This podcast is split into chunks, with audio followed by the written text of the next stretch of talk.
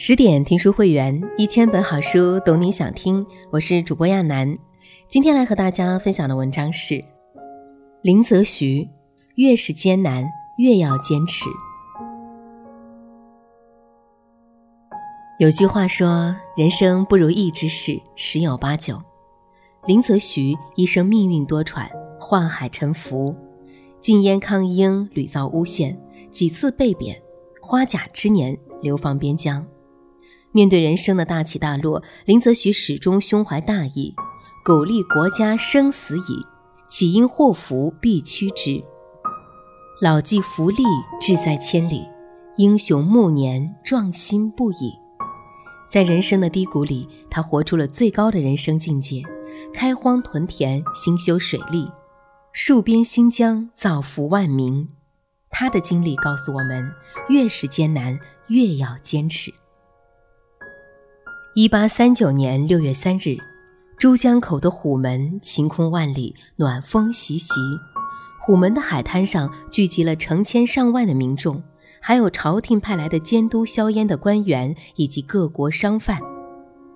这是一个特殊的日子，也是一个将会被历史永远记住的时刻。礼炮声响，震耳欲聋。钦差大臣林则徐振臂一挥，大声令下：硝烟。一群群民工在事先准备好的硝烟池中撒下盐巴，再把鸦片烟切成小块抛入池中，撒入石灰。池中热浪翻滚，主声鼎沸，顷刻间鸦片灰飞烟灭。观看的民众无不拍手称快，就连外商也钦佩不已。这次硝烟整整持续了二十三天，共计销毁约两万箱鸦片，重约。二百三十七万余斤。虎门销烟成功的捷报很快传到京城，皇上看过林则徐送来的奏折后，激动不已，誉为可称大快人心事。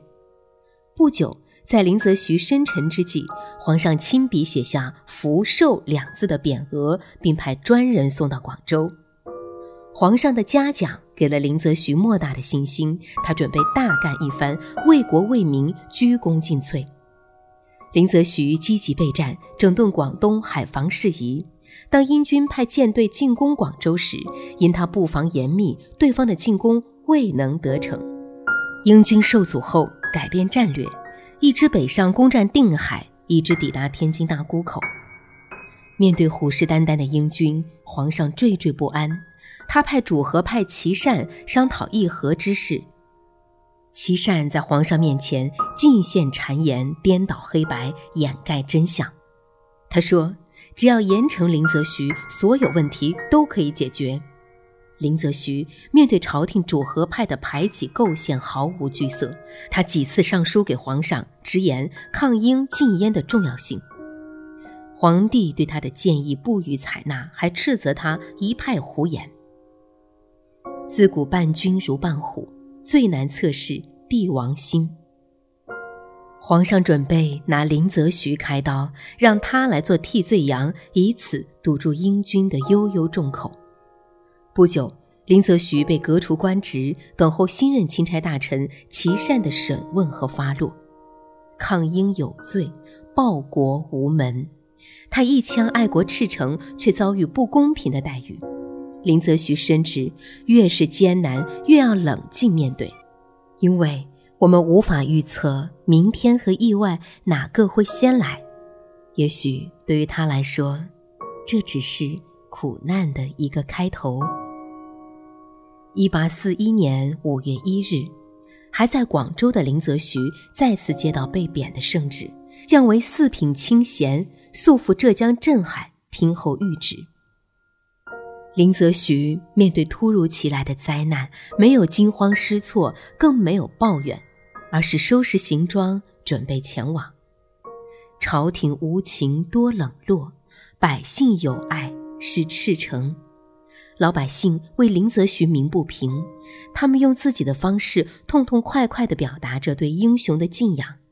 送行的队伍逶迤蔓延，街巷被堵得水泄不通。他们给林则徐送来衣服、鞋帽、食物，还有几十块送匾。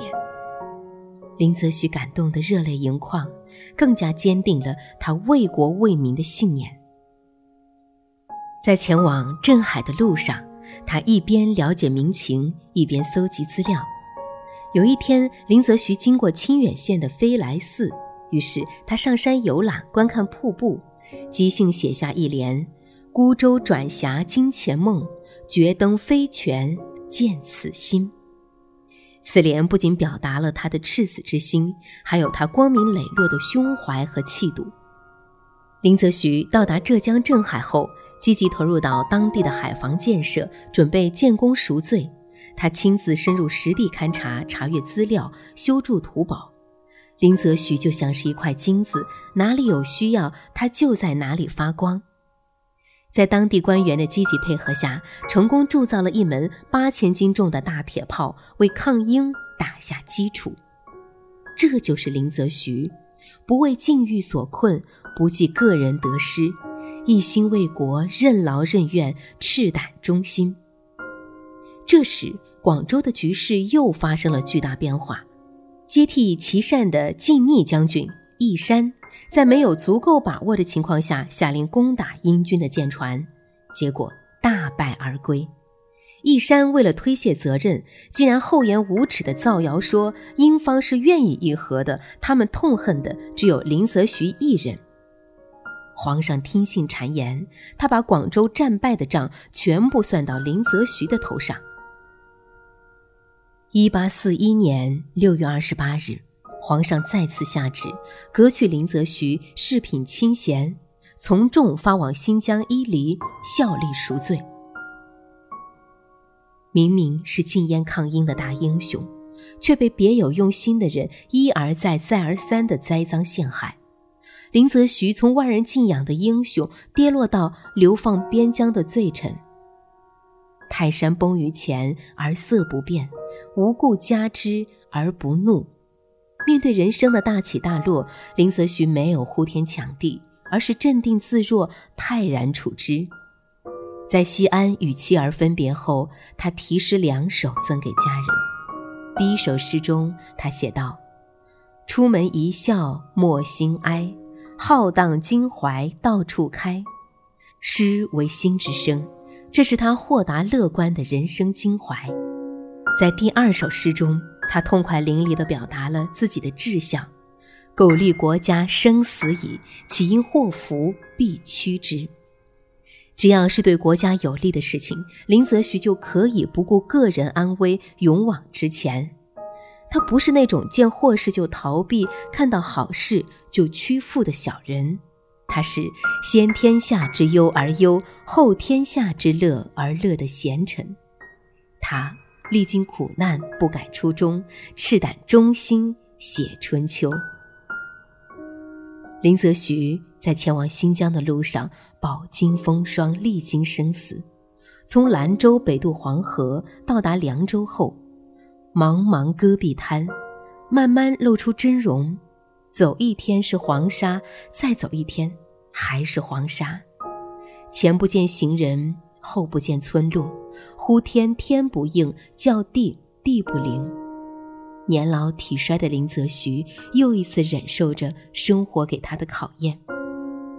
进入新疆境内，迎接他的是漫天风雪，走一路是风雪，再走一路还是风和雪，苍凉、孤单、寂寞，无时无刻不在侵袭着他。他百感交集地写道。沙砾当涂太不平，劳心顽铁日交争。车厢跛士机中宿，愁听隆隆乱石声。戈壁滩的道路是多么的崎岖不平，行走又是多么的艰难。但那不绝于耳的乱石声，分明又是远在大漠的百姓对自己的声声召唤。一路向西，一路艰辛，使命在肩，林则徐无法停下前进的步伐。一八四二年十二月十日，五十八岁的林则徐历时一百二十二天，到达伊犁的戍所惠远城。林则徐的到来受到了伊犁将军和民众的热情接待。第二天，伊犁将军就给他送来了米、面、猪肉、鸡鸭等物品。在他们眼中，林则徐是禁烟抗英的大英雄，而不是什么流放的罪臣。年老体弱的林则徐，由于长途跋涉，水土不服，经常感冒、流鼻血。但他心系国家和百姓，只要一息尚存，就想着奉献自己的一切。当他看到新疆遍地荒芜时，便查阅了大量资料，搜集了众多的素材，详细了解新疆屯田的情况。待时机成熟后，他马上向伊犁将军提出屯田戍边的建议。经过一年的努力，林则徐协助伊犁将军开垦荒地二十万亩。安置汉民和维吾尔农民一千多户。皇上在伊犁将军的垦荒奏折上高兴地批示：“日久储蓄充盈，自以欲筹底拨，即可于兵饷之需渐次减掉。”这份成绩的背后，林则徐功不可没。他是有惊天伟地之才的人物，他到哪里，哪里的百姓就能跟着享福。垦荒种田的下一步就是兴修水利。林则徐率先捐出了自己的私银，和当地民众同心协力，共同修建水渠。他不顾年老多病的身子，亲自督率，用工十万多人，历时四个多月，建成了长两百多公里的河渠。河渠修成后，使阿七乌苏的十万亩田地得到灌溉。后人感慨他的功德，把河渠命名为灵公渠。他本以为日子就这样波澜不惊地过下去，谁知命运仍然不肯放过他，又对他进行了一次严峻的考验。苦难是修行的道场，它会让人变得越来越坚韧。水到绝境是飞瀑，人到绝境是重生。风雨压不垮。苦难中开花。一八四四年十二月，六十岁的林则徐接到圣旨，皇上命他到南疆勘察荒地。他已是花甲之年，身体每况愈下，作字不能过二百，看书不能及三十行。艰难的境遇对一个人的身心是极大的磨砺和考验。南疆勘道阻且长，凶险异常。他住过茅屋、毡房，听过半夜的狂风怒嚎，也经历过骄阳似火的炙烤。然而，这一切都无法阻挡他的步伐。他把困难踩在脚下，化成前行的动力。每到一地，他都亲自勘地、亲验土方、严把质量关。他专注认真，一丝不苟，兢兢业业。有人不理解，更不明白，林则徐是罪臣。这样认真的工作却捞不到半分好处，值得吗？他没有辩解，而是用自己的实际行动给出了最好的答案。对于林则徐来说，只要让他工作，就是对他最好的认可。林则徐的足迹遍布南疆八个城，行程三万里，勘地六十余万亩，解决了农牧矛盾，丰盈了国库，巩固了边防。他是流放的罪臣。却干出了功臣的业绩。皇上把林则徐流放到边疆的初心，是让他在艰难的环境中自生自灭，有去无回。出乎意料的是，峰回路转，柳暗花明。林则徐在最低的境遇里，活出了最高的人生境界。他干成了别人连做梦都不敢想的成绩。人活一世，千难万难，唯有迎难而上，才能百炼成钢。生活是一片苦海，学会做自己的摆渡人，越是艰难，越要坚持。人生没有永远的夜晚，也没有永恒的冬天，请相信，越过艰难险阻，熬过漫漫冬夜，必是春暖花开。更多美文，请继续关注十点读书，也欢迎把我们推荐给你的朋友和家人，一起在阅读里成为更好的自己。我是亚楠，祝你晚安。